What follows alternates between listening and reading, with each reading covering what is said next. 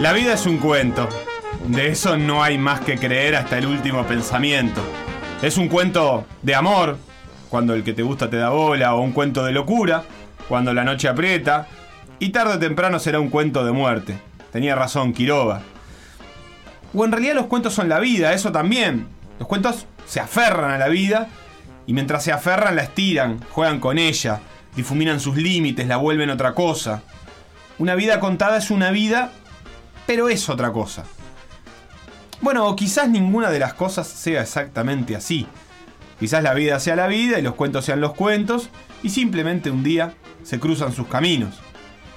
Por ejemplo, un día estás sentado tranquilo mirando el mar, por ejemplo, y de repente sos un viejo que acaba de bajar de una camioneta a mojarse las patas en el río.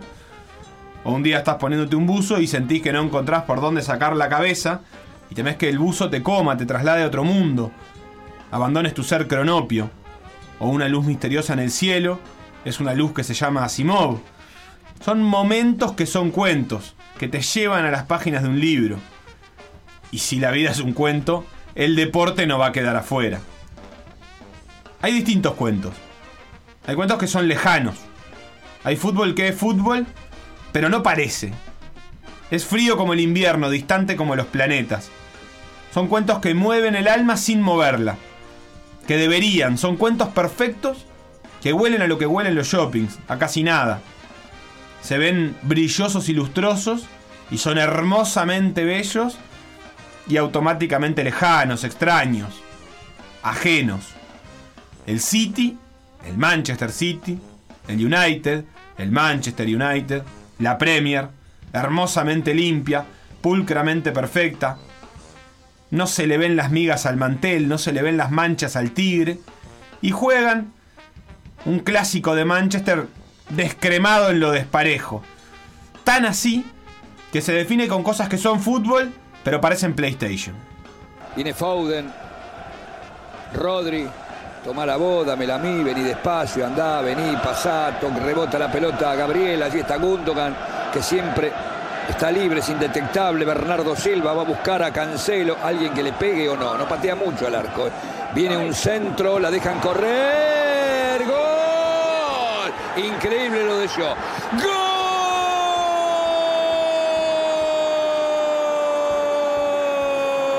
el City, error de Shaw imperdonable, la dejó pasar y se hizo casi el gol que hizo el portugués Bernardo. Un gol de PlayStation, increíble, pero real, gana el City 2-0. Le quedan dos por la espalda a Luke Shaw. Creo que se termina confiando en que esa pelota pica y se va. Las canchas rápidas, está lloviendo. Ah. Fíjate, no, no participa, o sea, no compite por esa pelota y no llega a cubrir ese, ese palo. El deporte del fin de semana te cruza también un cuento de esos que se enreda, que tiene final inesperado, donde todo transcurre de un lugar y termina en otro distinto. Sucede en esta especie de pesadilla perpetua que vive el Barcelona. Tiene un rival de poca monta, pero de una fe imposible de igualar. Podría ser David contra Goliat. Pero parece algo más local, de alguna leyenda celta que se haya instalado en el papel y que quizás todavía no conocemos. Quizás justamente una donde los que parecían muertos reviven, que de eso saben mucho los celtas. Así es el partido que el Barça tiene dominado, ante el Celta de Coudet. Lo gana 3 a 0, el Barcelona, el que parecía vivo, y lo empata en la hora el Celta, el que parecía muerto, y además con el ídolo local, que es mejor que todos los extranjeros que han vestido la camiseta celeste, claro. El balón a Cervi, Cervi en corto, Denis, Denis para Fran Beltrán, la vuelve a poner. Llega para tocar Thiago Gallardo, todavía peligro, Yago Aspa.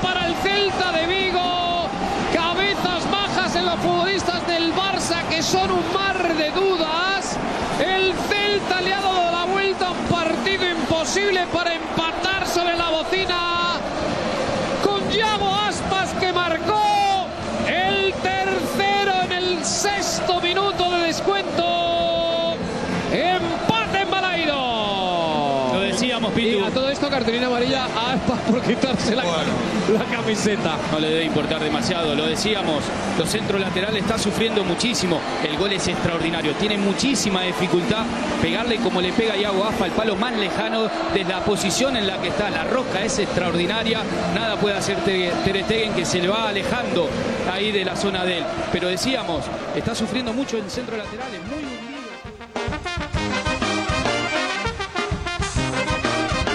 Tiene también el fin de semana cuentos de velocidad.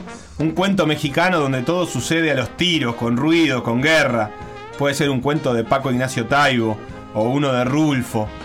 Un cuento mexicano de Fórmula 1 que tiene novedades del arranque, porque Verstappen ya empieza pudriendo todo. Todo transcurre entre el aceite y la grasa que van dejando los, los motores. Verstappen ganará. Hamilton se sentirá feliz. Pero este es un cuento con tono de leyenda mexicana e incluye sí o sí la redención del héroe también local, que se llama Checo Pérez, o así le dicen, y llega tercero. Entonces es el primero nacido en esa tierra, en la tierra de Jalisco, que se sube en el podio del autódromo mexicano. Hamilton's never won a world title uh, when he's not been leading the championship with fewer than six races to go. It's lights out and away we go here. And Bottas and Hamilton getting away ahead of Verstappen and Perez. And the wheel to wheel, the Mercedes. But what's happening behind? Perez pulls to the inside, Verstappen to the outside. They're three abreast at the moment, and there's three abreast behind them. Into turn one we go. Verstappen is into the lead ahead of Hamilton. Bottas gets tagged by Daniel Ricciardo. Perez goes onto the grass, and it's an all sorts of kerfuffle There's Yuki Tsunoda getting hit in the Alfa Tauri as well. Verstappen leads from Hamilton. Pierre Gasly is challenging Sergio Perez. Uh, Perez just stays ahead. Then comes the Ferrari of Charles Leclerc. But it's Verstappen that leads. He got the toe, he got the slipstream, he got the lead. And he was brave on the brake pedal.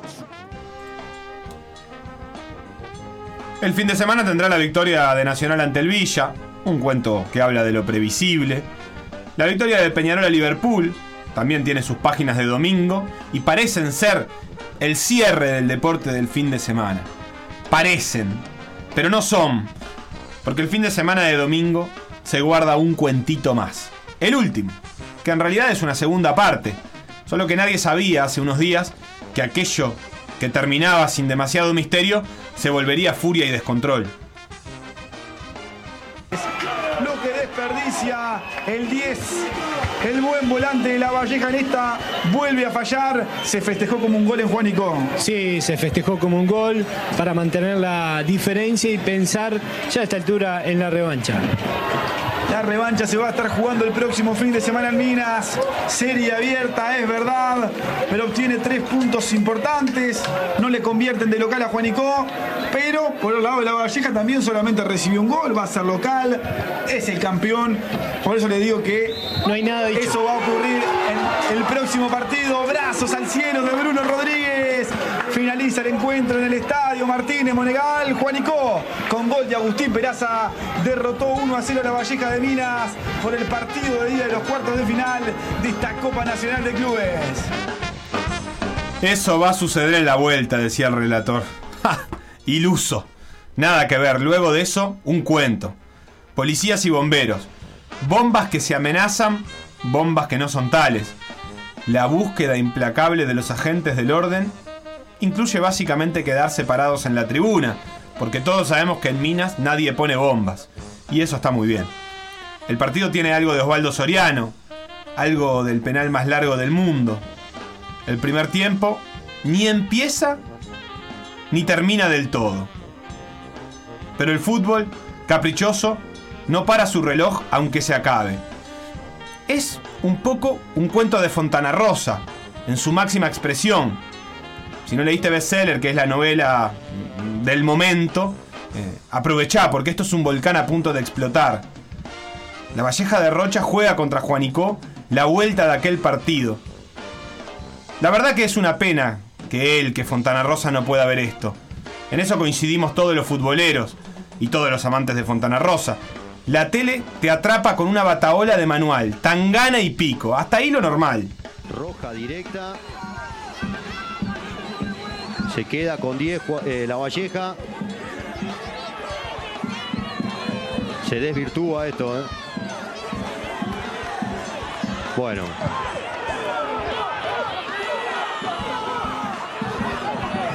Totalmente desvirtuado. Ingresa la, ingresa la guardia policial también, ¿eh? Sí, claro. No lo pueden parar a Laureano Pérez. No, y arrancan a correr a, a Meirana tremendo. Sí, tremendo sí, sí, esto. Sí, sí, sí. No, no, es increíble.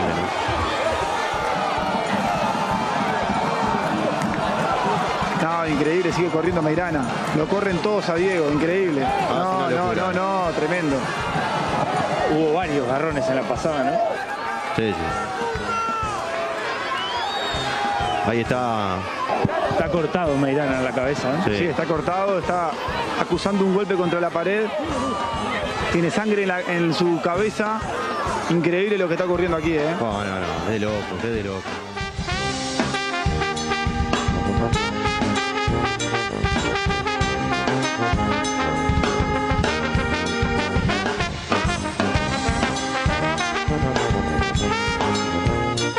Y el fútbol dejó correr su reloj. Mientras la sangre corre, el reloj sigue. Y cuando recién vuelven, pasaron horas. Y el reloj dice que van 120 minutos del primer tiempo. Y al cuarto árbitro le parece bien adicionar dos minutos más, por las dudas. Y así se construye esa épica de lo común. Donde Juanico le gana a la Valleja a los 160 minutos de partido. Y todo parece normal. Y es normal que nos parezca normal. Porque hemos leído a Fontana Rosa tantas veces que sabemos que la vida es vida, pero también sabemos que es como un cuento.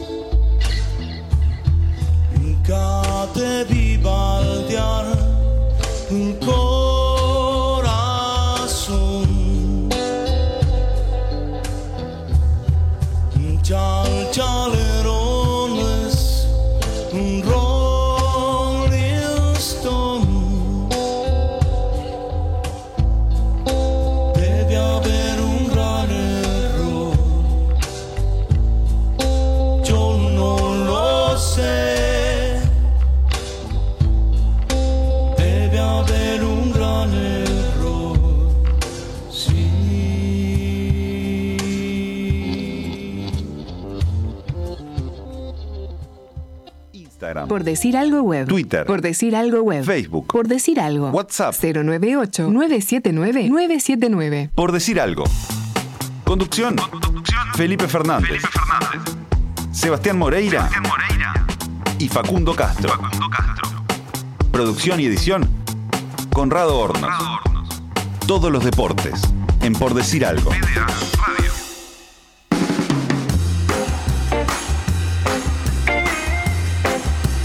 La semana no empieza hasta que termina el sobredosis de streaming que acabamos de escuchar y nos fuimos. Eso vos que te levantás tarde. Bueno, Vos que te levantás unas 50. Estás loco, yo estoy consumiendo periodismo deportivo desde las 7 y media para traer, para después repetir todo lo que dicen los colegas acá.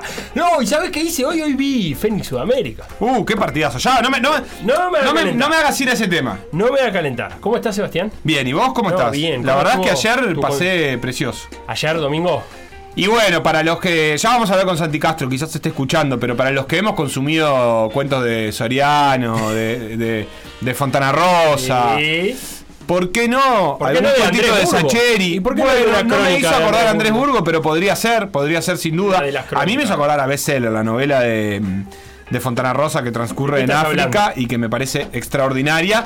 Eh, ese partido de ayer entre Juanicó eh, y la Valleja de Rocha tuvo todos los condimentos para cuento y la verdad que me hizo eso sentirme agradecido de poder vivir eh, en un mundo que ha ilustrado Fontana Rosa. Sí, eh, me voy a ir. me voy a dormir. no, simplemente me voy a ir a la tanda con un pedido a la gente de Ofi. eh, colaboren con los montevideanos, con los, con los, eh, los que vivimos dentro, criados dentro de un apartamento.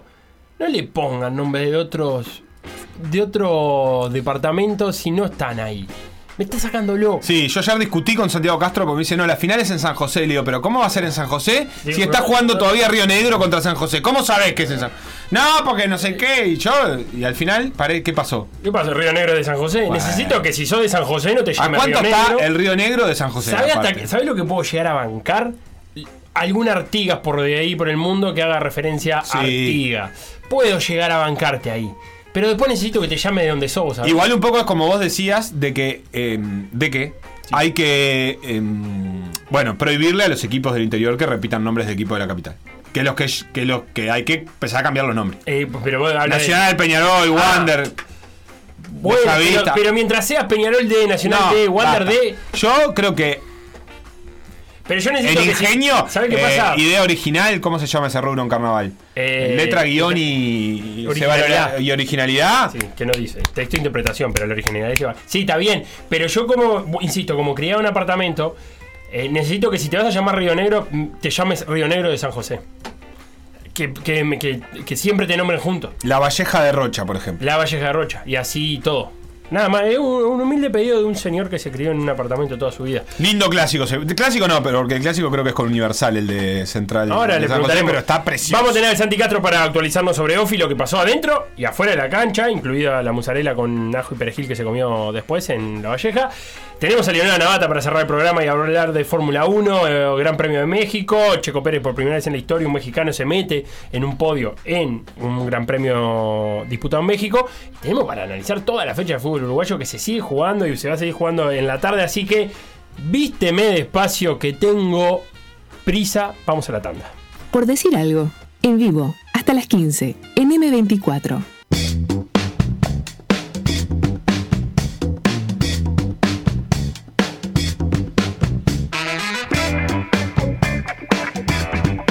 Estamos asistiendo a la disputa de la fecha número 11 del clausura de la primera división uruguaya. Faltan tres partidos que se van a jugar hoy. Boston River Progreso 16.30, Wander Cerro Largo 18.45 y Plaza Colonia Deportivo Maldonado 21 horas. Pero para hablar de lo que vendrá, estará el PDA de mañana. Vamos a ponernos al día de lo que pasó y vamos a escuchar, a escuchar la primera parte del show de hinchas. Villa Española. Nacional. Hoy sábado desde las 10 menos cuarto de la noche recibimos en el parque Alfredo Víctor Viera a Nacional. La verdad que es un horario que lo preparó el enemigo, pero bueno, está, por lo menos es mejor que, que jugar a las 10 menos cuarto de la mañana. Así que bueno, vamos a ver si el Villa nos deja un regalito, una victoria frente a un grande que siempre es importante y vamos a tratar de disfrutar el partido. Bueno, primer sábado de noviembre, notable editor, ponelo en el almanaque, es el día del hincha, el hincha de PDA. Estamos todos acá en el bar Dublín, festejando, celebrando el día del hincha y mirando al Nacional Villa Española. Acompañando la transmisión aquí directo, en vivo, con toda la gente, con los comentaristas, con el Seba, con Guzmán, con el Tincho relatando, que se lo escucha de todo el boliche. Nacional por mantenernos, por mantenernos con expectativa. Estamos lejos, pero siempre hemos estado lejos. Siempre hemos estado lejos en los últimos dos campeonatos y, y ha, ha sido posible el milagro. Por lo tanto, ¿por qué no confiar? ¿Por qué no creer? Villa Española que está en un cumpleaños, el Bigote López de titular, ellos están celebrando, disfrutando. Villa Española es todo lo que está bien, por lo tanto hay cariño para Villa Española, a menos que pase lo que está pasando. Primero 10 minutos, tuvimos tres claras, rebotó en todos lados, la pelota no entra. Está todo bien con el Villa, pero queremos ganar. Nacional Villa Española desde Viera, lo seguimos bien entonaditos y acompañaditos acá con todos los hinchas de PDA.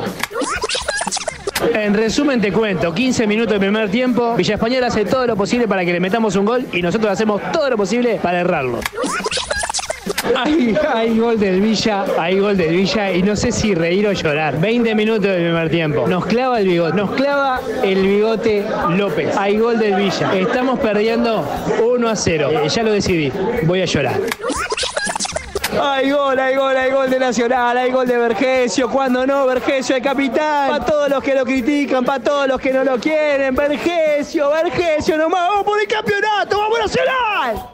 Termina el primer tiempo, vamos 1 a 1, hizo gol Bigote, este, fue un gol medio raro, nadie sabía si, si estaba en Orsay o no, encima el bar demoró una vida en terminar de cobrarlo, pero bueno, arrancamos ganando así y después nos empató Nacional con un gol ahí también este, medio extraño, a ver si, si la pelota la tocó adentro o afuera, pero bueno, está, eso el árbitro se, se le complica. Así que bueno, 1 a 1, vamos a ver si el equipo no se, nos puede regalar esa victoria. Calle Lea Fernández en el área, Guzmán Montgomery dice es un mínimo contacto, pero nada, nada, nada. El VAR le da el penal a Nacional, el Lea lo ejecuta y gol de Nacional 2 a 1. Jugamos contra Villa Española, nos dejamos meter un gol para darle emoción nada más. Nacional 2, el Villa 1. Bueno, terminó el partido, partimos 2 a 1, un penal que cuesta, cuesta cobrarlo, pero bueno, se ve que, que el juez lo entendió así. Y después este, de la expulsión de Matías Riquero, lamentablemente el equipo no, no, no, no pudo hacer pie y si bien tuvo algunos intentos que generaron cierto, cierto peligro en el área de Nacional, bueno, nos vamos con la derrota, pero felices de haber jugado un nuevo partido y una nueva fecha. Suena el silbato, termina el partido, gana Nacional. Esto es para vos, esto es para vos. Nacional nomás, Nacional nomás. Vamos por el tricampeonato, nos dan por muerto. El Barcelona, el Pep Guardiola nos da por muerto. Te vamos a ganar, Peñarol, te vamos a ganar otro campeonato. Vamos Nacional nomás. Buenas, buenas gente de PDA, ¿cómo estamos? Hermoso día para jugar de fútbol, hermoso día. Gran partido, gran rival, esperemos salga bien. Yo voy a estar muy intermitente enviando el partido, estoy en el cumple del año de mi hijo, así que ustedes se imaginarán. Pero bueno, ya miré el once inicial, muchos cambios. Se va Guerrero, entra Ceballos, se va el Pepe Álvarez. Totalmente en desacuerdo de que salga el Pepe. Y la saga otra vez la cambia, va a ser el Mama con Joaquín Fernández. Gran rival, repito, Cerrito, y aparte me caen bien. Vamos Torque, que hay que pelear por la Libertadores. Bueno, terminó el primer tiempo, tuve que salir del salón para que no me pegue mi mujer, ando acá atento al teléfono, mirando el partido, desastre yo como padre. Pero bueno, vamos ganando, eh, vamos ganando 2 a 0, buen primer tiempo de Torque, buen primer tiempo, como generalmente pasa con Torque, ¿no? Un buen primer tiempo, con intensidad, vamos a ver qué pasa en el segundo si aguantamos el resultado, que es nuestro, nuestro punto débil. Vamos Torque, eh. Terminó el partido, señoras y señores. Tres puntos, Torque nomás, Torque nomás. O City, como le gusta la dirigencia. City nomás, cualquiera. Vamos el Torque. Bueno, puntazos de oro, gran rival, Cerrito. Para mí hubieron alguna para, para expulsión, por lo que vi en videos ahora que me, me hacen llegar mis compañeros de la barra brava de Torque, que somos bravísimos. Ojo con nosotros, somos un montón aparte. No se, no se, sacó, no se sacaron las cartulinas rojas. Ganamos igual, así que vamos arriba, pudimos aumentar resultados. Estamos en zona de clasificación a Libertadores, así que vamos arriba, Torque. Otra derrota consecutiva para Cerrito, Torque 2, Cerrito 0. y bueno, seguir peleándola. Tuvimos dos expulsados, un par de penales que para nosotros no nos cobraron, no sé, eh, el arbitraje muy, muy flechado y bueno, está. Este, pero nada, seguir acá en la lucha. Vamos arriba al Cerri. Ahí escuchábamos el primer par de partidos que tenemos, Darío Pereira y Lucas Rodríguez, los goles de Torque. Terminó con 9 Cerrito, aunque Villoldo fue expulsado en el minuto 90 más 2 al lateral izquierdo. Jonathan Rodríguez, volante central, sí, a los 51, así que fue un largo trecho de Cerrito con, con uno menos y Torque que vuelve a la victoria. Nacional en un partido, Seba, que te tuvo en la primera línea del Bar Dublín. Le ganó Villapañola 2 a 1 con sin que fluyera nada, ¿no? Sin que le sobrara nada a Nacional. en- eh, Pero con mucha ventaja igual. Sin poner en peligro su victoria, más que en el resultado. Sí, bueno. Que no es poca cosa. La puso en peligro cuando empezó pe- perdiendo una serie. Algo parecido a lo que le pasó a Peñarol. Una distancia en el juego bastante grande. Sí, pero Peñarol En el no caso pe- de Peñarol no- jugando bien, en el caso de Nacional no demasiado. Pero Peñarol no empezó perdiendo, ¿no? No, no, ni que hablar. Esa es la diferencia. Sí, sí, sí. Porque está bien, yo entiendo eh, lo que decís, pero empezar perdiendo puede ser que te entrevere aún más las cosas. Porque de última, si no te sale y va 0 a 0, es una cosa. Pero que el bigote de López a los 20 minutos haya puesto el 1 a 0 de, de Villapañola. eh, convengamos que, que esa jugada, ese penal de Santucho fue definitivo, definitorio para, para el trámite del partido, ¿no? Porque Después de ahí viene la expulsión de Riquero a los dos minutos. O sea, el minuto 60 fue fatídico. Entre el penal y la expulsión de Riquero, Villapañola se quedó como, como ya sin muchas más armas para, para pelearle el partido a, Nacional. Y, ta, y ahí sí, Nacional es verdad que no sufrió demasiado en los últimos 30 minutos de, de partido. Lo sacó adelante. mm, Nada nuevo bajo el sol eh, en cuanto al juego de Nacional, ¿no? Se va. No, nada nuevo bajo el sol eh, en Nacional. Que tuvo algunas virtudes, de todas maneras, porque a mí me gustaron los primeros 15 minutos. Tuvo un buen arranque, erró muchos goles. Yo creo que si hubiera hecho ahí el primero. Anduvo muy bien Silva. Eh, anduvo muy bien Silva ese ratito. Después, la verdad es que no anduvo tan bien. No, no fue buena tampoco la reacción en el, en el empate de Nacional. Me parece que salió. Se quedó a mitad de camino. Igual no puede ser nada. Bueno, pero no cubrió el arco ni cubrió el centro. Eh, No. digamos, la verdad que salir hasta donde salió para, para meter para tapar ese, ese centro atrás de Armando Méndez no, no, no, te- no daba para Si mucho. se hubiera quedado en el arco, igual Bueno. no le daba para recorrer todo el arco hacia. Quizás podría haber reaccionado. Yo creo que. ¿A la salida? O sea, o sea, saliendo ese centro al segundo palo. Y sí. Bueno, por lo menos estar en posición de reaccionar. Creo que, que ese centro tan pasado lo dejó. Muy, muy parecido al gol del City, que pasamos el audio. Eh, Muy distinto, porque quien la mete en el caso del del City es el mismo que llega en el fondo. Pero esa misma situación que se genera son centros difíciles también, que caen en una zona que, que queda en un limbo entre. Es una laguna, Entre, entre es el una defen- laguna, Como eh, cuando la tirás al medio en el fútbol tenis, en la, en la playa. Sí, que no sabe quién va. Y que no va nadie y que es una papa y todo, pero bueno, hasta que no te decidís puede generar un problema. Algo así, en ese sentido creo que eh, lo exonera, pero a partir de ahí yo creo que empezó a fachar un poco, pero es cierto, había sostenido la victoria de, de, de Villa Española un rato, sobre todo el empate. Hablando de esa jugada, yo quiero decir que no hay una sola toma que me muestre que esa pelota se haya ido. Y No, me parece no. que es un error no tener una toma que muestre que esa pelota se haya ido. Bueno, no. no tienen porque no se fue. No, porque no hay, una, no hay, una, no hay un plano claro. Bueno, el, eso, pero, está bien. Eso eh, a nivel elite de fútbol se resuelve en realidad. Eso es un chip, ¿no? Y te, te computarizan esa, esa jugada y la pelota. Ha tenido errores el chip también. Nah, Sí, ha tenido bueno, errores. De hecho, se está usando no, tanto el como. Gol, el goal line se sigue usando. Pero El no tanto, line, ¿eh? ¿Dónde? En todos lados. No, no tanto, no tanto. Hay muchas ligas que están definiendo por VAR incluso algunas de esas jugadas. Pero qué. No, pero ¿cuál? Y porque el margen de eh, el margen de error del goal line existe también. Y esas jugadas son siempre finas. Entonces han, han entrado en algunas polémicas de. Pasó en Italia hace poco, una pelota que claramente se veía que no había entrado, que el juez En le sonó la pulsera. En Italia pasa con Sarral. Y bueno, y, y lo tuvo que cobrar Ah, y después le sí, decía, igual. vos, mirá que pe- pe- con un metro afuera. Igual lo que yo preciso en eso es un plano cenital de Sí. acá arriba y no hay. Bueno, O sea, ni, ni yo- lo va a ver, no importa. Ah, no, ya que- fue, soltá. Yo lo que quiero decir es que Yo lo, que- lo que digo es. No agrega injusticia eso. La verdad no nos da para cubrir eso. Bueno, no nos da. No hay problema. Distinto es la jugada del segundo gol.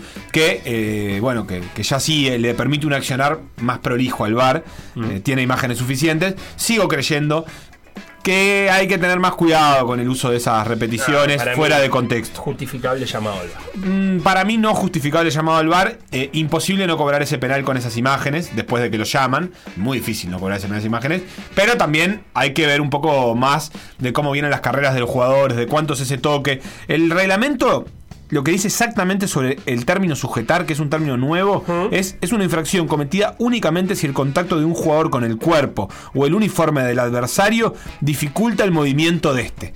No es mucho, porque eso vuelve obviamente a generar traslada siempre al árbitro la subjetividad de si ese movimiento alcanza, así que cualquier decisión que tome va a estar amparada dentro del reglamento, pero me quedo con eso, ¿realmente dificulta o se tira? Bueno, nada, lo de resolvió el árbitro, resolvió penal, también está bien. A mí me gustaría que se cobre menos esas jugadas. Lo que sí... Me, me parece que que esa jugada valga un gol es pila. Lo es que, pila. lo que sí sucede, y, y ya lo sabíamos, pero a medida que pasan las fechas, es aún más preocupante y es aún más determinante, es la inequidad de que haya partidos con VAR o sin VAR. Eh, se están, por ejemplo, Nacional Villa Española tenía VAR, Sudamérica Fénix hoy no tuvo VAR y hay un gol anulado Fénix mal anulado. Digo porque hay equipos que se están jugando el descenso y, y en términos económicos y deportivos es mucho eso y, y la verdad que no está desvirtuando todo. El año que viene yo si fuera señor eh, club propondría que o pasan a todos o pasan a ninguno porque, porque me parece que genera eso, una inequidad muy grande. Pero bueno, ¿hasta quién soy yo para preocuparme del fútbol uruguayo? Vamos a la segunda tanda de hinchas y repasamos tablas para aquellos que están manejando, ¿verdad, Sebastián? Y no tienen Google. Sí, por supuesto. todo eso. Vamos con los audios de los hinchas. Buenas tardes, gente del PDA, acá en el Capurro hoy, de local contra River. Vamos a ver qué pasa. Quiero expresar mi, en este espacio mi solidaridad con el técnico nuestro, con Jaume, por el momento que, está atravesando con la justicia. Aprovecho este, este espacio que me brindan. Vamos arriba bicho. Y un día llegó el gol de Tabaré Viudés, Tabaré Uruguay para el bicho. Que gana 1 a 0, 25 minutos. Era parejo. Vamos el bicho, vamos el bicho. Promedia el segundo, partido muy peleado, muy entreverado en el medio. Dentista mete y mete cada pelota como si fuera la última, me encanta eso. Vamos arriba, aguantar un poquito más, llevar nuestros tres puntos serían fundamentales. Final, triunfazo, tres puntos de oro. No por reiterado, dejan, de ser de oro. Ahora sí, creo que estamos casi, casi salvados. Justificamos en el segundo tiempo el triunfo. Terminamos medio apretado, como debe ser, obviamente. Pero bueno, nos vamos re felices. 13 puntos de Jaume. Campañón. Vamos arriba el bicho. En el Parque Capurro, Rentista nos volvió a cagar la vida por enésimo quinta vez y ganó su partido 1-0 contra River en un encuentro en el cual River tuvo menos sangre que un mosquito en el medio de un cementerio vacío. Un desastre total lo que trató de hacer River, que aunque tuvo chances, que aunque estuvo hasta el final del partido metido, no tenía ni idea de lo que estaba haciendo. Tenemos una estancia en el medio de la cancha donde van cinco jugadores a la defensa para salir, cinco jugadores esperando un pelotazo y ninguno hace las cosas que tiene que hacer, o sea, los que salen no salen bien y los que reciben pelotazos los reciben mal porque ya de primera los que están atrás hacen cualquier cosa. Cuando reciben bien no generamos una jugada ofensiva ni aunque nos regalen el arco de enfrente. Y si seguimos así, claramente la Copa Sudamericana la vamos a ver otra vez por televisión, claro está. Acaban de terminar los primeros 45 minutos en el Estadio Campeón del Siglo. En esta oportunidad desde mi casa, porque estoy con mis dos hijos y soy un pésimo padre. Pero no tanto como para llevarlos un domingo de noche hasta la loma de a ver un partido eh, que seguramente termine en derrota, como lo está sucediendo en estos primeros 45 minutos, con un penal inventado porque le pega la mano, sí, pero ¿dónde mire que se ponga la mano? Me pregunto yo con un tipo que está corriendo. Nefasto, lo de Stojic, una vez más, no puede sorprender a nadie. De todas formas, Liverpool está jugando horrible. Peñarol los primeros 20 minutos le dio la pelota a Liverpool como para que haga lo que quiera. Liverpool hizo lo que pudo, que es la nada absoluta. 1 a 0, el resultado es justo, el penal es un invento. Terminó el partido y Liverpool da asco. Esa es la definición. Da asco. Liverpool causa un rechazo inmenso en propios y ajenos. Lo de hoy fue nefasto. Yo he visto a Liverpool irse a la B dos veces, en el 2000 y en el 2014. Te juro que no dábamos tanto asco. Pateábamos al arco. Nos íbamos a la B con una chance de gol al menos. Hoy Liverpool no pateó el arco en 94 minutos. Perdimos 1 a 0 porque vaya a saber por qué. Porque primero jugó horrible también. Pero nos paseó. Cuando horrible, nos paseó. No fue abrumador el porque Liverpool tiene la pelota a veces con una intrascendencia absoluta. Está la intrascendencia que tiene que pudre al rival. Y ese es el juego de Liverpool. Apostar a pudrirlo, a dormirlo y hacerle un gol. Hoy no pateamos al arco. Final del primer tiempo, 0-1 abajo, golazo. Un golazo. No sé si se tiraba antes, Casanova la atajaba, pero no, fue un golazo. Y la verdad, el primer tiempo malo, muy malo. Creo que tuvimos la jugada ahí a los dos minutos y después recién ahora el tiro libre ese de Franco ahí. Bueno, por ahí un Orsa ahí que ni sabemos si fue o no fue. No hay bar. Los que no quisieron el bar y bueno, pasan estas cosas. Pero bueno, muy poquito, la verdad, muy poquito. Sudamérica, había que ganar y se ganó. Sudamérica, más vivo que nunca Sudamérica. Hoy, ayer, mañana y siempre Sudamérica. Oh, es increíble el partido que perdimos hoy. Sabiendo cómo fue el segundo tiempo, le faltó Casanova subir, cabecear, estar ahí, eh, no sé, es increíble. oh. Tuvimos con un hombre de más casi todo el segundo tiempo. Mirá que llegamos, oh. increíble el partido que perdemos, pero bueno, dicen que gol- goles cerrados son goles en contra también. Tres al hilo perdimos, el equipo tocó bajada, pero bueno, este, hay que seguir confiando, hay que seguir apoyando este plantel que, que ha sacado a flote resultados y partidos, así que bueno, porque el tema no es que jugamos mal, o sea, de estos tres partidos no, no, voy a negar que con progreso, digamos, fue lo más flojo y, hoy el primer tiempo ta- fue muy, muy chato, muy pobre, pero, pero bueno, este, repito, hay que confiar y seguir apoyando esta- a estos muchachos. Buena semana gente, vamos arriba Feni. El partido que gana Sudamérica, lo decía su hincha, el segundo tiempo jugando con 10. Todo el segundo tiempo es expulsado Kevin Lewis al final del primer tiempo por una doble amarilla. Y se lo lleva la IAS. 2 a 1. Un partido clave, porque si gana la IAS además eh, se complica progreso. Ya ganó la. River. Por eso, si gana No como no el- presente siempre. Cada vez que gane la IASA eh, se van a complicar el Boston River y, y Progreso. Tremendo partido de Juan González en el arco de la IASA. Buen partido de Casanova en el arco de, de Fénix. Hubo festival de atajadas hoy, eh, por eso me divertí mucho. Y después pasó la victoria de Rentista River Play, 1 a 0.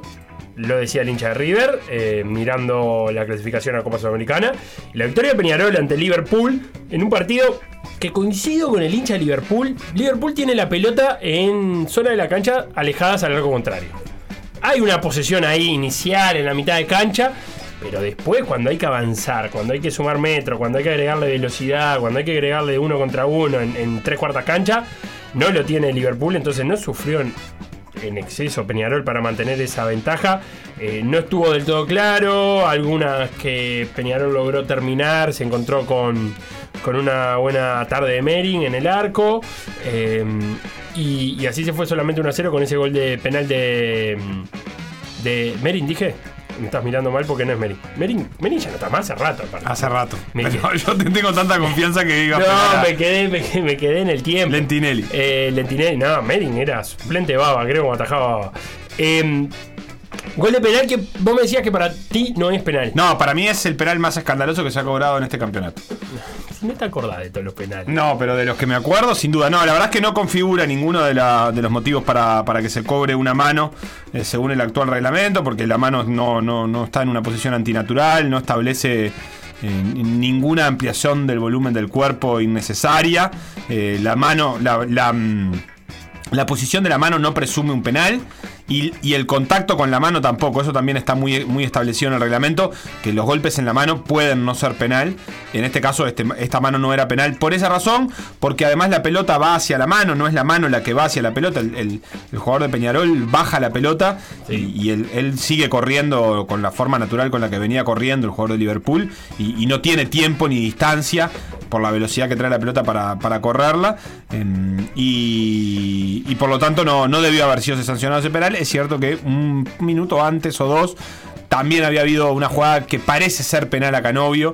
Y la verdad es que las repeticiones que hay no permiten afirmarlo. Por lo tanto, creo que el VAR estuvo. No, no hubo, pero aunque sea con VAR, hubiera sido muy difícil que, que interviniese. Porque realmente las imágenes no eran claras. eh, pero me da toda la sensación de que hubo un penal que de- debió haber sido cobrado.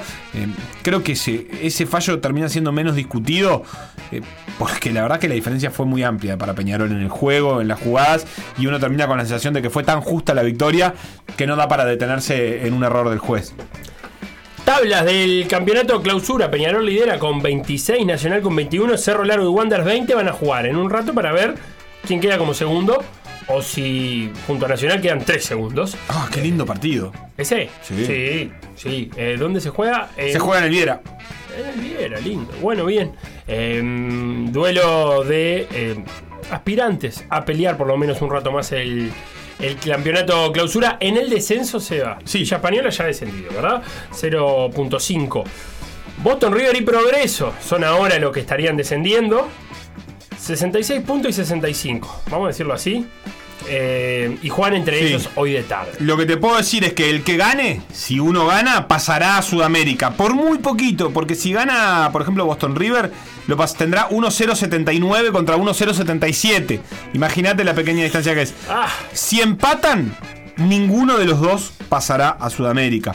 Eh, 67 tendría progreso si empata y va a quedar con 1-0.63 en ese caso. Incluso te perdiendo un pelín de promedio. Así que eh, el que gane podrá pasarlo, el que no, no. Eh, un Sudamérica que, que- Un descenso que es 2 para 3. Eso creo que ya está bastante claro. Pero ahora levanté la mirada y en vez de encontrarme con Rentista Deportivo Maldonado, me encontré con Cerrito. Claro, eso te iba a decir, porque Cerrito acumuló derrotas y ahora Sudamérica se le puso a tres puntos.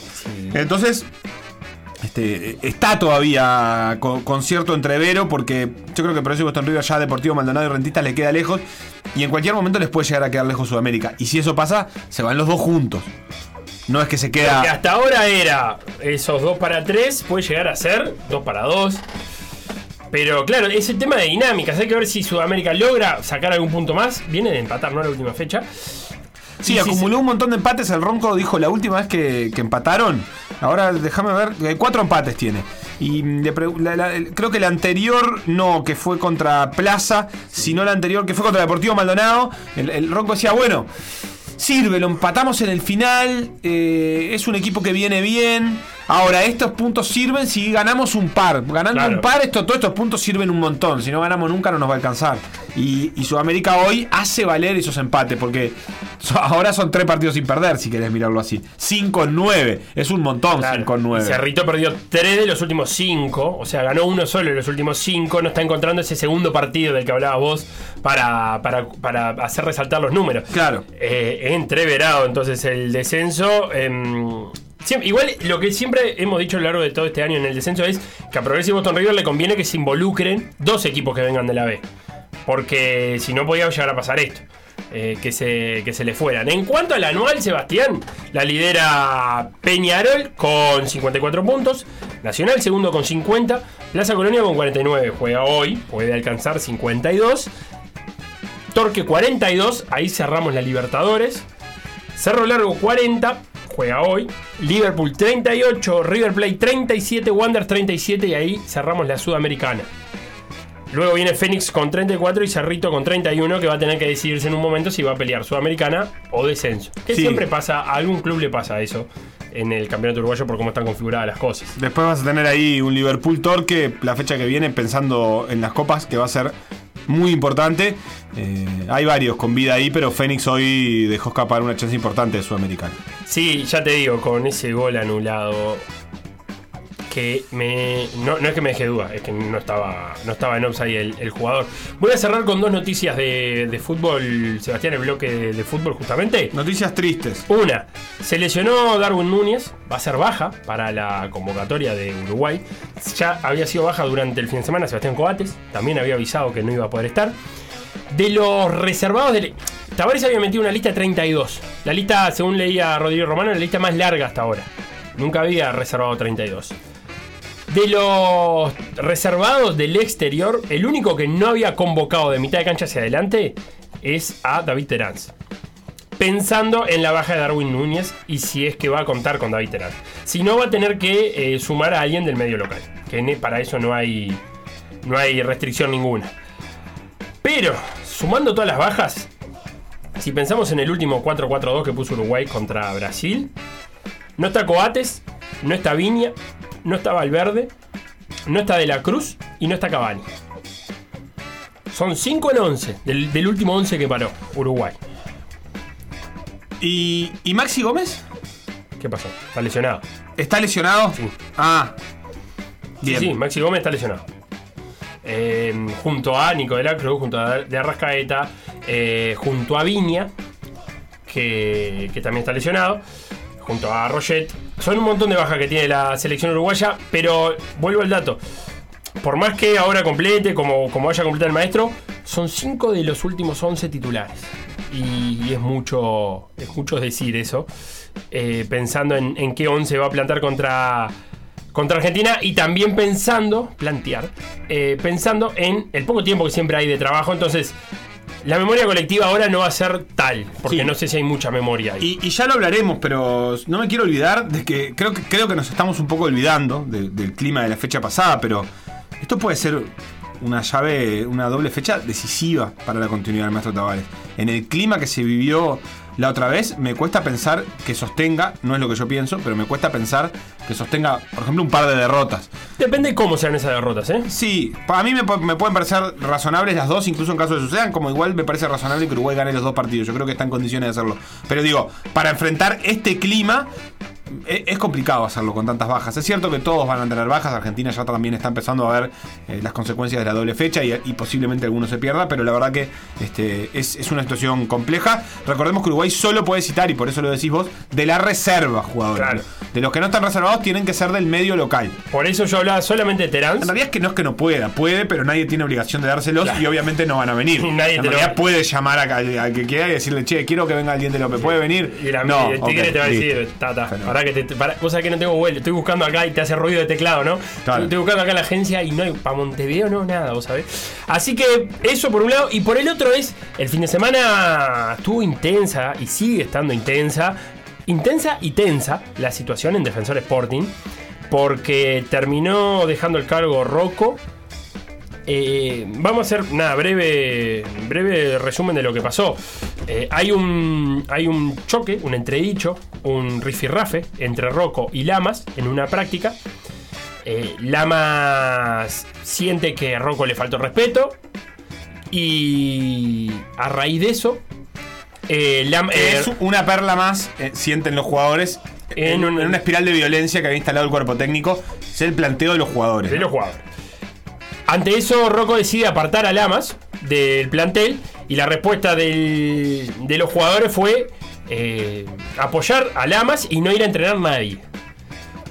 Se acercó a la Mutual para tratar de mediar, para que no se acumulen días de, entrenamiento, días sin entrenamiento, y, y el viernes logran volver a entrenar. Eh, la directiva de defensor respalda a Rocco, pero ante esta situación, el entrenador da un paso al costado, deja de ser entrenador de Defensor Sporting, la directiva nombra a un interinato, pero a la vez sanciona a nueve jugadores y los aparta del plantel, entre ellos a los dos goleros.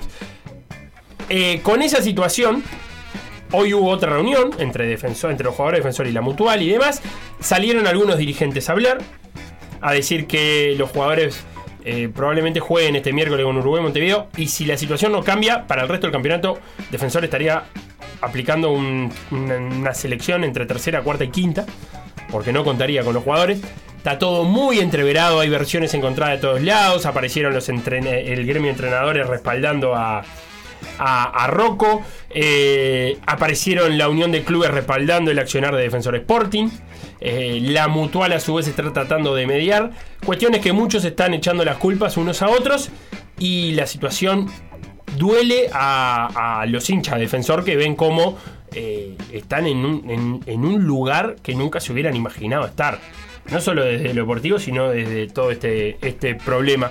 Vamos a seguirlo de cerca eh, la situación. La gente de la mutual por ahora no quiere salir a hablar, a dar declaraciones. Hablaron los dirigentes, habló el entrenador, habló Lamas hoy. Así que todo eso está al alcance de, cualquiera que quiera googlearlo y que saque sus propias conclusiones. Nosotros nos vamos a la tanda y venimos con fútbol del interior y Fórmula 1. Lo que pasó en por decir algo, revivirlo en pda.uy o buscar los podcasts en Mixcloud o Spotify.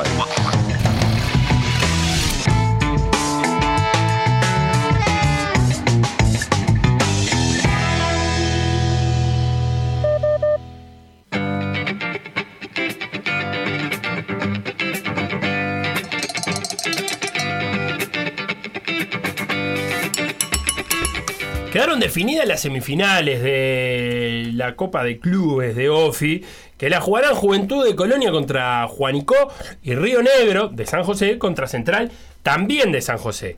Pero yo no comparto ninguna información de fútbol del interior sin que antes me la cuente Santi Castro, que está del otro lado del teléfono. ¿Cómo andas, Santi? ¿Qué hace, Gelo? ¿Cómo andan por ahí? ¿Todo bien? Bien, ¿vos? Santi, querido. Hola, hola, ¿cómo les va? No, bien, ¿por qué lo saludas así? Porque lo vi comiendo ayer pizza con. Vos, buenísima esa con pizza, con, con, con perejil arriba y me quedé No, por favor, no, no, no, no, las cosas por su nombre, ¿no? ¿Cómo le llaman? Pesto. Pesto, claro, pesto de perejil. Pero, 100% serrano. ¿Pero tenía algún tipo de fruto seco? No, se, Eh, lleva, ¿a, qué te- ¿A qué se refiere con productos secos, Sebastián? No, fruto, fruto seco. Como dijiste pesto, No. capaz que tenía piñones, No, no, no, nueces. no, eh, es, es, digamos, con base en perejil. Claro, usted le dice pesto, a, pesto de al perejil. perejil. Se llama pesto. No, no, no. pesto no, de perejil. Es a partir del, del perejil. Claro. Bueno. Ey. No es el perejil. La audiencia sabrás, sabrá entender. Pero vos sos un intransigente del pesto, vos decís que ¿qué tiene que hacerlo con albahaca nomás. A vos te habló Sebastián. Para mí lo que tiene que tener sí o sí es algún tipo de nuez.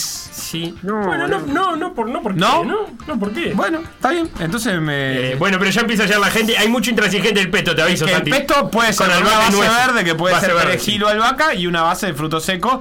Puede ser piñones originalmente, Sí. pero en este país usamos algo más barato, que igual es caro como la nuez. Sí, bueno, pero. eh, no, bueno, te espero acá en la radio, No, si yo- te parece Santi Castro y lo resolvemos. tanto no sé, yo tanto no sé. No, yo quiero decir que tenía una pinta bárbara, Santi, ¿eh? Sí. ¿De sí, la mítica este, Porquis? Exactamente, frente a la terminal de ómnibus actual de Minas, que dentro de poco dejará de serlo. Eh, pero Porquis es un restaurante histórico, un bar histórico eh, que ha sido parte fundamental de nuestra adolescencia y ahora juventud. Eh, y vos estabas comiendo una pizza eh, con pesto en Porquis porque antes estabas viendo fútbol. No, ¿No? Yo estaba viendo básquetbol. Ah, ¿y qué pasó? Esparta San Carlos Sub-23 por la Liga de Maldonado. Sí, cuando mirá. empezó a llegar la información de que estaban pasando cosas en el estadio municipal, Sí. este, eh, en algún momento denominado por Juan Aldecoa como el Teatro de la Sierra. Sí, me encanta. Eh, y bueno, este, salimos del partido de básquetbol cuando terminó y dimos una vuelta por el estadio, por las calles adyacentes al estadio y se vio un movimiento sumamente particular con un montón de cosas aleatorias que estaban sucediendo además en, en diferentes calles de la ciudad y bueno, bomberos y policía dirigiéndose hacia el estadio este, en, en- una situación que era sumamente curiosa, ¿no? Eh, Hacemos el limpio, Santi, adentro de la cancha hubo un altercado, ¿no? Y, y empezó a escalar eso. Exactamente, cuando Juanico ganaba 1 a 0, Juanico, de Juanico obviamente, había ganado 1 a 0 en el Monegal, partido de ida, cuartos de final, Copa Nacional de Clubes de la Nacional A, frente al vigente campeón del interior, la Valleja de Minas. Eh, 1 a 0 había ganado Juanico en Canelones y se había puesto en ventaja también en Minas, obligando a la Valleja a marcar tres goles para clasificar. Eh, bueno, y en un momento, en una acción dentro del área de Juanico, se, dio lo que se dio esto. Eh, la, la, gresca y una roja para el Nani Laureano Pérez, y a partir de eso, bueno, eh, va a buscar un par de jugadores de Juanico y se desata una, una gresca generalizada, con- con piñas, obviamente, con trompadas, y posteriormente con corridas eh, por la pista de atletismo, justamente, de- del estadio, con bueno con, con un montón de, de, participantes que no eran jugadores, incluso eh, gente hasta de la sanidad de la Valleja que, que tomó parte, bueno, hasta el cazapelotas y, y todo eso. Y bueno, el juego estuvo más de una hora parado hasta que se reanudó y bueno, terminó con un 1 a 1 que clasificó Juanico. En el medio hubo una amenaza de bomba, que incluso aparecían eh, quienes estábamos siguiendo la transmisión por BTV. eh, era un poco extraño cómo, cómo convivían. Por un lado la amenaza de bomba y por el otro lado la cantidad de gente que había en un lugar donde si había amenaza de bomba era peligrosísimo. Además, todos sabíamos que había una amenaza de bomba. En un momento, obviamente que fue Vox Populi, eh, aparecía en el gráfico de la televisión y además quienes estaban en la transmisión lo mencionaban. Eh, una situación rarísima, ¿no? Y además, en lo interno de la ciudad, digamos, en los grupos de WhatsApp, en los audios, los videos, empezó a correr la bola, obviamente, y era el tema de conversación en la calle y todos los que andábamos en la vuelta, a una de esa hora de la noche, un partido que arrancó a las nueve y cuarto, un horario y un día típico para Copa de, de Clubes, ¿no? Suelen jugarse de tarde los fines de semana los partidos, pero teniendo en cuenta la televisación fue el domingo nueve y cuarto de la noche. Eh, y bueno, sí, amenaza de bomba y lo más extraño fue lo que mencionaba Felo de que no se desalojó, no se evacuó, digamos, a la gente que estaba en el estadio, que permaneció allí, toda esa gente sabiendo que había una amenaza de bomba. A mí me gustó eso, Santi, porque también es un poco ba- bajarle el tono. Entiendo que no quiero recomendar esto a las autoridades, pero también la lectura de que todo eso era una cosa que se estaba convirtiendo en una bola de nieve, eh, también me parece razonable, digamos. Todos sabemos que nadie había puesto una bomba en, en el estadio, eh, en No, el no, medio del no- río. No digas que tenés una amenaza bomba. Eh, está bien, entiendo. No, bueno, hay que ver cómo, cómo se procesaron esos datos. Santi, yo te quiero sacar un, un poquito de la anécdota eh, en, en concreto y llevarte a, a- a alguna cosa en general sobre eh, sobre OFI y sobre eh, en qué lugar o cómo, o cómo procesar esta eh, creciente exposición que tiene, digamos, este, a partir de que tenga televisación. Eh, hay un montón de cosas que, que van a ser más visibles y que van a trascender mucho más. Televisación nacional. Para todos. Te- Claro, televisión nacional, a partir de que está en Tenfield, básicamente, que es un canal que se ve mucho, que, que tiene además, que vas pegado a un partido muy importante como, como el partido de Peñarol. cruzas. Claro, el sábado fuiste antes del partido de Nacional. Eso puede implicar algún tipo de, eh, de situación en las que Ofi tenga que, empezar a cuidar otras cosas eh, por esa exposición, cómo moverse entre cuidar esas cosas sin perder eh, las características de lo pintoresco, pero también de lo, de lo natural y de lo, de lo, de lo mm, este, honesto, digamos, que es el fútbol del interior.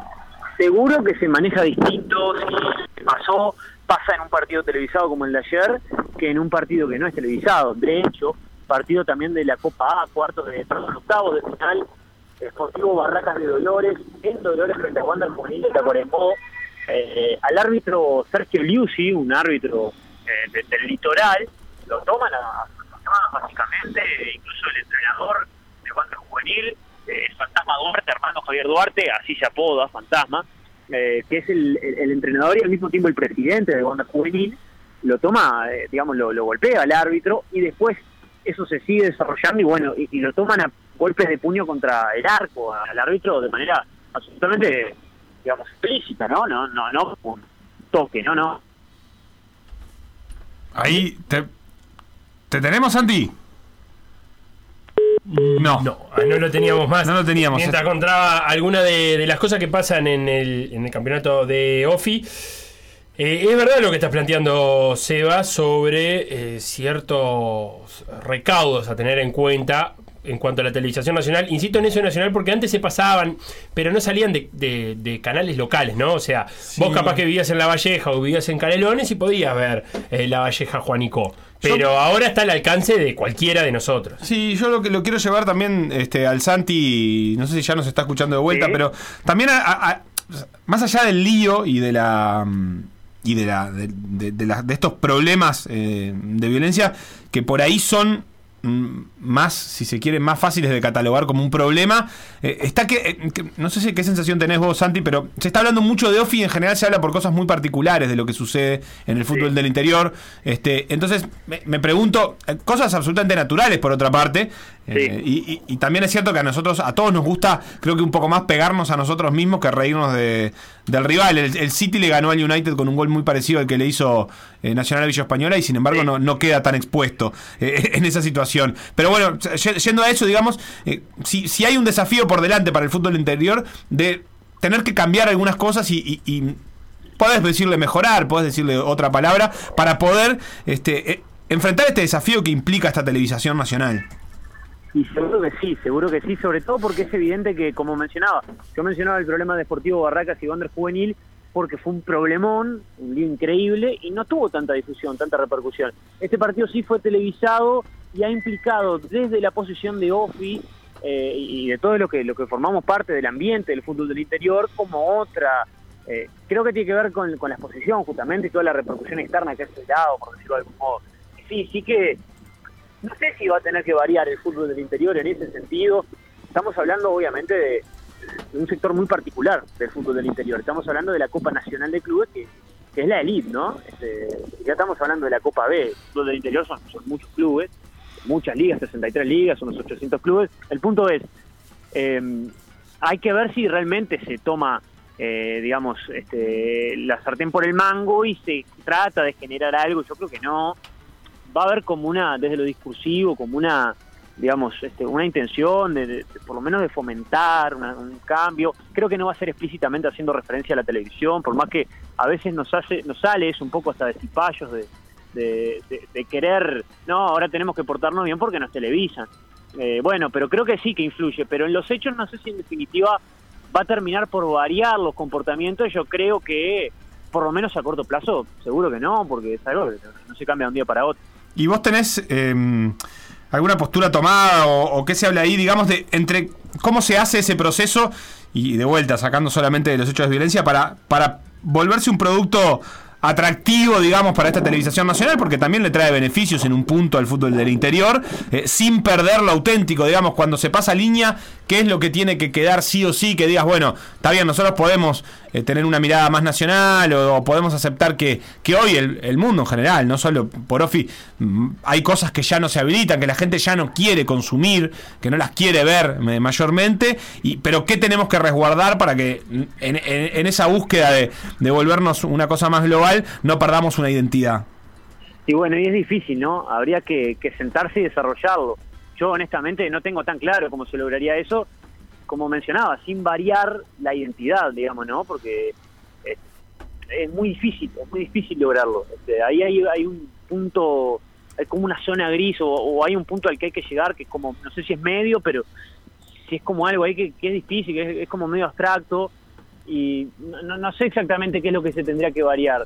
Quizás se podría arrancar por reglamentar algunas cosas, ¿no? Que haya por parte de OFI una reglamentación más concreta, más clara, eh, a propósito de las sanciones, ¿no? Este, eh, para este tipo de sucesos. Han pasado cosas durante las últimas semanas, hubo unos grandes problemas en Artigas también, y no hubo sanciones, por lo menos por ahora, tan contundentes. Quizás por ahí, por comenzar a reglamentarlo de esa manera, eh, se da un paso, ¿no? De eso que se menciona siempre de sanciones ejemplarizantes, con lo que yo no estoy tan de acuerdo, pero, pero quizás sea un paso en ese sentido. Yo sí tengo una postura más personal que es que, no sé si está bien decir que siga por los mismos carriles porque es evidente que nadie quiere que pase lo que lo que lo que pasó ayer y lo que viene pasando. Eh, pero sí que no se varíe digamos prácticamente nada en cuanto a la identidad. O sea yo de hecho no lo vinculo estrictamente con el fútbol del interior todo este eh, esta serie de hechos que se han dado de violencia creo creo que lo, lo exceden absoluta absolutamente o por lo menos casi que totalmente por lo cual este no, no, no, creo que el fútbol del interior tenga una solución para sí mismo en ese sentido, en términos de, de comportamiento y de disciplina. Sí que puede fomentar, propiciar ciertas realidades a partir de la reglamentación, por ejemplo, eh, a corto plazo, pensándolo a corto plazo, ¿no? Eh, A largo plazo y mediano serán otras cuestiones, pero no sé si, si viene por el otro lado. Santi, y hablando de fútbol, que a Sebastián no le gusta mucho, porque te pone a hablar Está de claro. cosas y demás, eh, Juventud de Colonia, Juanico Río Negro Central. ¿Qué, ¿Qué me tenés para decir de las dos semis definidas? Bueno, una de las cuestiones es que la finalísima va a ser en San José, producto de los sorteos previos de las localías. La final va a ser en San José, la finalísima, el partido de vuelta, la final es de vuelta eh, y por puntos, solo por puntos, Eh, como, como se viene haciendo hace mucho tiempo en Office. Las series son realmente parejas, son realmente parejas. Una tiene a dos equipos maragatos, lo cual la hace este, realmente pareja a la serie. Este, eh, esa de Central de Río Negro va a ser una serie sumamente atractiva, sumamente atractiva. Este, son dos equipos grandes. Este Río Negro fue campeón del interior una vez, Central tres veces, Central que en los últimos 10 años ha llegado seis o siete veces a las semifinales del interior y ha ganado tres copas nacionales, lo cual, bueno, es, es un número impresionante realmente. Evidencia una, una estabilidad, una, una regularidad increíble para un coloso del fútbol del interior, fundamentalmente en el último par de lustros. Y, y bueno, el Río Negro es un equipo es un equipo fuerte también. San José tiene muchos equipos fuertes. Bueno, de hecho tiene tres semifinalistas. La otra serie incluye, eh, perdón, dos semifinalistas y tiene otros cuartos finalistas en la Copa de la B y otros equipos que quedaron por el camino ahora, como por ejemplo Universal que perdió con Juventud de Colonia. Yendo a la otra serie, eh, Juventud de Colonia, que es un equipo que ascendió, que digamos que clasificó no hace mucho a la Copa de la B, este, equipo de Colonia de Sacramento, del, del barrio Pueblo Nuevo este, de, de Colonia, que cuando juega por primera vez la Divisional A le cuesta mucho. Recuerdo un partido con la Valleja de Minas, con quien estuvo emparejado y pudieron volver a cruzarse ahora, pero no se dio, eh, en el que era, parecía un equipo muy limitado, Juventud, que ha ido creciendo colectivamente, pero además ha ido incorporando jugadores y se ha ido fortaleciendo claramente. Y mete una semifinal del interior, es algo sumamente sorpresivo si uno lo coteja con dos o tres años atrás. No es tan sorpresivo ahora porque se ha reforzado bien y porque se ha armado y porque es un equipo que tiene muchos años jugando este, con, con- con muchos futbolistas, este, digamos, de, de- de la calle que además se refuerza con otros de- que son de nivel. Santi. Su rival, Juanico, eh, digamos, está en un, en un gran momento y tiene una oportunidad histórica. Eh, San José, Canelones, Colonia, ¿qué pasó con el resto de- del país? Eh, o, o aquellos equipos que son fuertes y que son de otras zonas. Que están en condición de ser del norte, decir. No, y Durazno también ha tenido, Bueno, tenido este, buen suceso. O el este. Sí, eh, sí, en clubes, en términos generales, siempre ha dominado el sur. Bien. Siempre.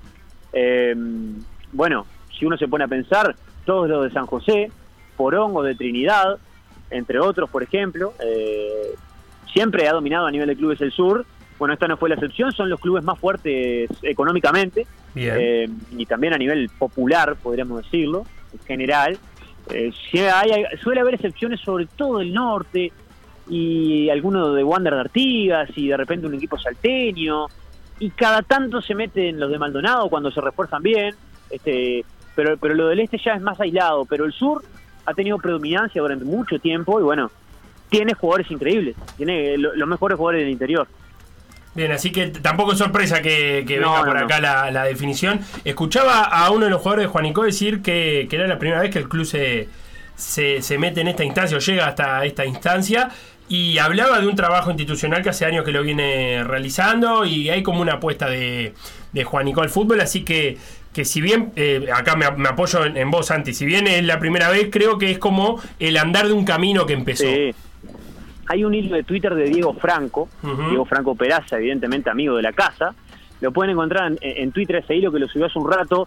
eh, Diego, que, que- que está en Torque y que entrenó en Juanico, que es de allí del pueblo, eh, detalla un poco lo que ha sido en términos generales este proceso y es muy interesante lo que escribe. Es un proyecto institucional que apunta a lo deportivo y también al rol social del club en el pueblo. Decía Diego que Juanico es el único club del pueblo, eh, de, de Juanico, que tiene aproximadamente 4.000 habitantes y es un proyecto de largo plazo, ha logrado ser campeón canario, eh, juega en la, Juanico juega en la liga de Canelones Capital, Bien. no en una de las tantas ligas regionales que tiene Canelones en el interior, digamos, Canelones, lo que sería Canelones del Este, que es el sector interior de Canelones, sino que juega en la liga capital.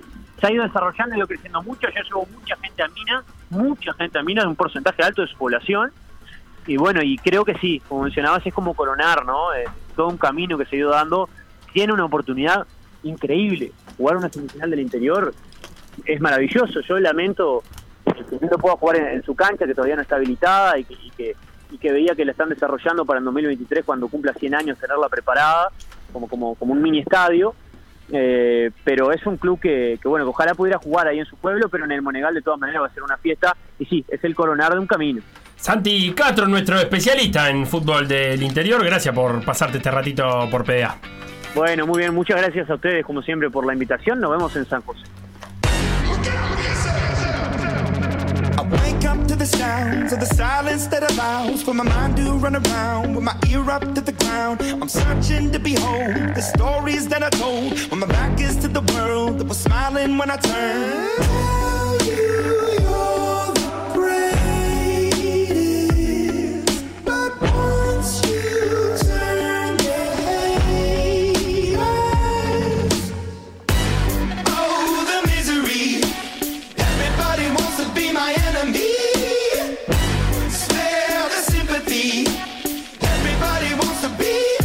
my enemy. Look out for yourself. My enemy. Look out for yourself. But I'm ready. Your words up on the wall as you're praying for my phone. And the laughter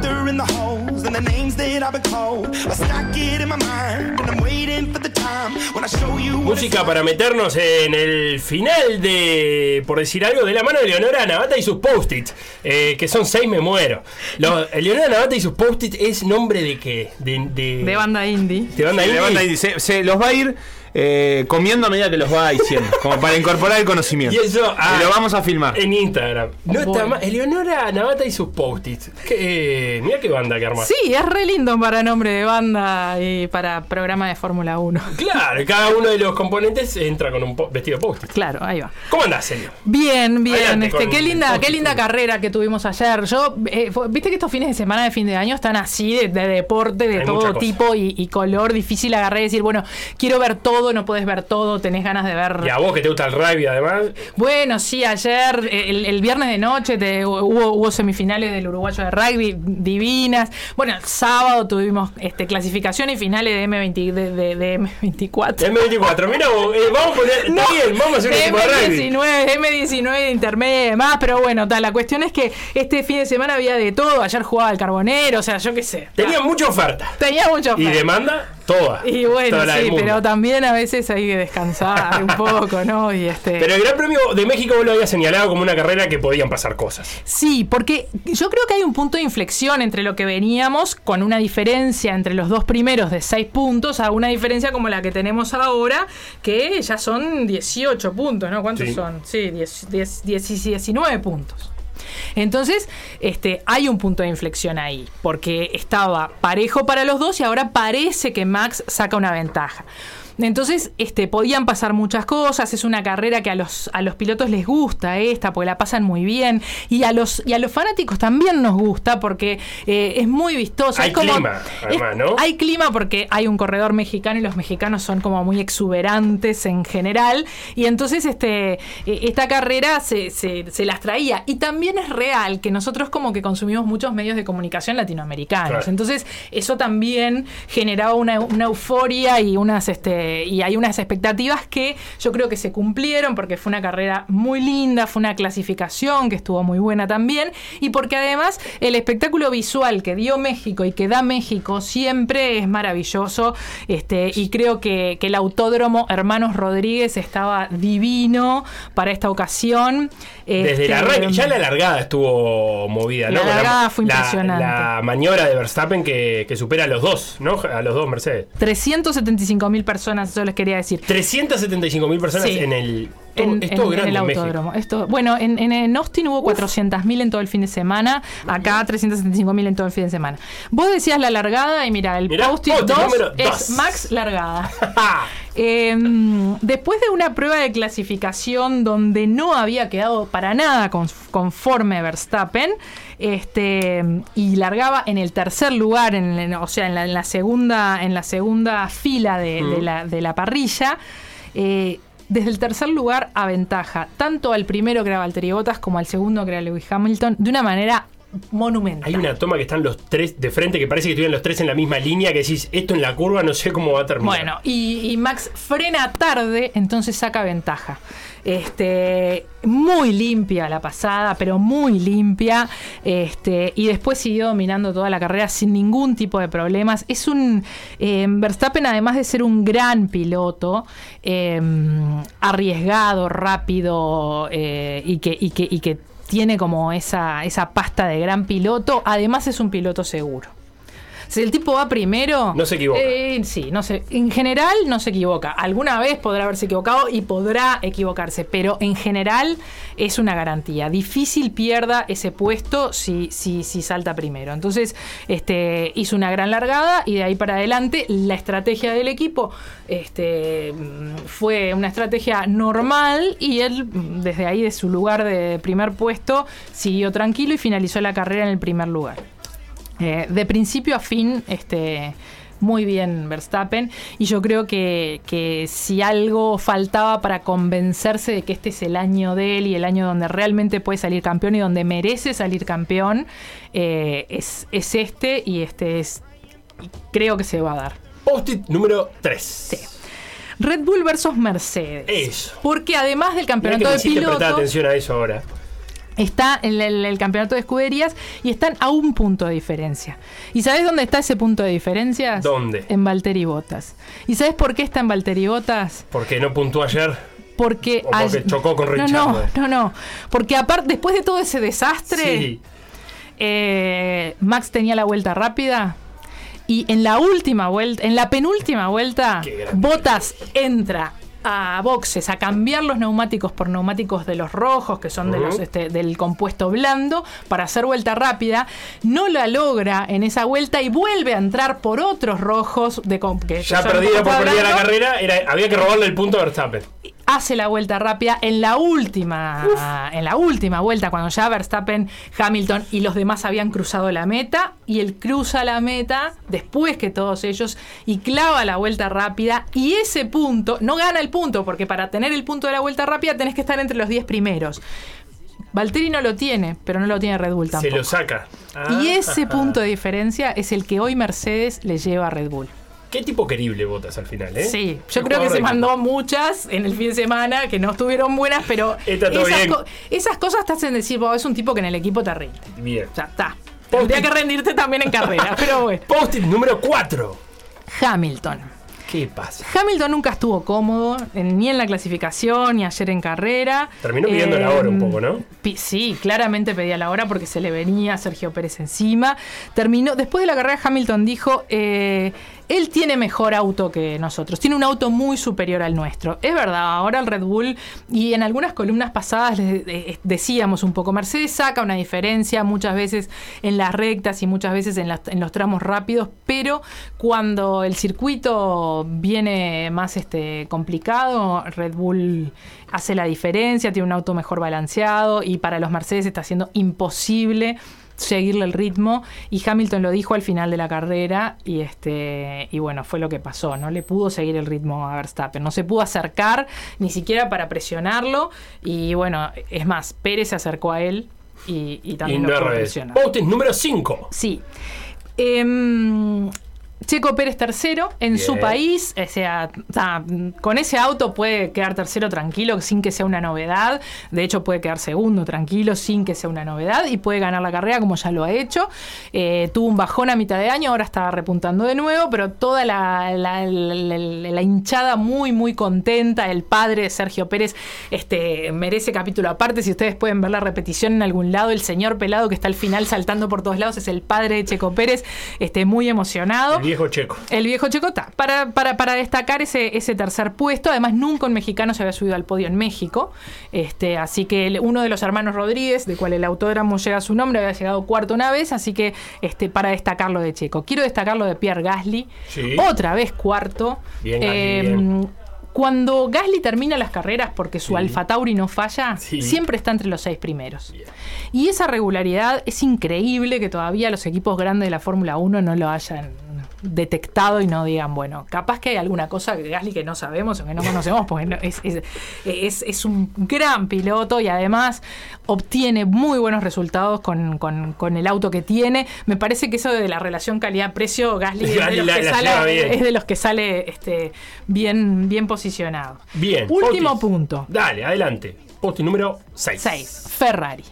¿Qué pasa? Ferrari viene, yo te dije la columna pasada, Sí, dije a Seba, ¿Quién se sube el tercer, al tercer escalón? Bueno, Ferrari viene en franca levantada y se subió al tercer escalón y ahora está por delante de McLaren. Ayer las Ferrari fueron quinta y sexta con un problemita entre ellas en- porque, porque Sainz andaba más rápido que Leclerc y el auto número uno de Ferrari en teoría es Leclerc.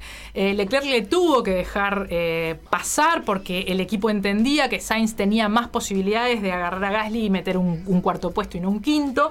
Em, y Leclerc demora en dejarlo pasar a Sainz para que vaya a, a- agarrar a Gasly. Eh, en esa demora pierde 4 segundos más y nunca iba a agarrar a Gasly y después Sainz le devuelve el puesto a Leclerc. Pero no quedaron, las- ellos en teoría se llevan divino, está todo bárbaro, pero ayer no quedaron del todo bien las cosas y creo que Ferrari iba a tener que tomar una decisión y definir claramente quién es su piloto número uno y quién es su piloto número dos y no hacer las cosas que ha venido haciendo en los últimos años cuando tenía a Vettel y le ponía el peor auto a Vettel, las peores paradas a Vettel eh, versus Leclerc, pero en teoría Vettel era el piloto número Claro. uno y ahora en una cuestión de rendimiento tiene que saber a qué va a apostar para pelear allá arriba. Hoy Ahora Leclerc va está tercero. 8 puntos arriba de Carlos Sainz en la tabla, ¿no? Sí, sí, sí. Este, ayer podía haber cambiado Claro. eso. Bueno, está. Eh, la cuestión es que Ferrari tiene que decidir porque para que le vaya bien tiene que tener algunas cosas un poco más Eh, claras. Te despido con mira. Rodri dice: A mí me encanta la lucha Alonso Raikkonen Vettel que está dando fondo de lo- eh, al fondo de los puntos. Ahí, ¿no? En el puesto 8, 9, No, 10, esa 11. lucha es linda y sobre todo la que es linda es la lucha por los adelantamientos. Vettel y Alonso están empatados en adelantamientos. Ah, ah, se lleva esa Sí, sí, sí, estadística. se lleva esa ¿Quién pasó estadística y Vettel y Alonso están en eh, este, empatados en esa. 312 puntos, coma 5 tiene Max Verstappen, 293,5 tiene Hamilton, 478,5 tiene Mercedes y 170 y y 477.5. 417,5 tiene Red Bull. Queda Brasil la semana que viene, Qatar la siguiente, Arabia Saudita la siguiente. Tres carreras al hilo cruzando el océano y más. Una semana de descanso, Abu Dhabi la última. Ay, no mamá. está todo dicho, es el mejor final en los últimos varios Te años dije que de voy la a vivir a Fórmula Abu 1. Dhabi. El año que viene voy a ver si voy al Gran Premio. Te voy a estás visitar. enterando. Te voy a Eh, Miguel de Virginia dice: Excelente la chica que habla de Fórmula 1. La Pues, chica, Por gracias. primera vez paso por acá. ¿Quién es? Eleonora Navata, nuestra especialista de Fórmula 1. Y se notaría un, un- mal un poco de MotoGP. Bueno, eh, habrá que ver Habrá un poco que, de habrá MotoGP. que ¿no? ver un poco eh, si nos queda tiempo. Ya terminó este año la Sí. MotoGP. Este, les debo el nombre del campeón porque no me lo acuerdo. Pero saludo grande a estuvo Valentino. Rossi. Que es- creo que Se retiró, ¿no? se retiró. Valentino Rossi. Sí, sí, pero está el hermano que tiene otro nombre, otro apellido, todo. Ya está acá. Al igual que Valentino Rossi se retira por decir algo, termina el programa de la jornada. El día lunes se quedan con todo por la misma plata. Chau, chau.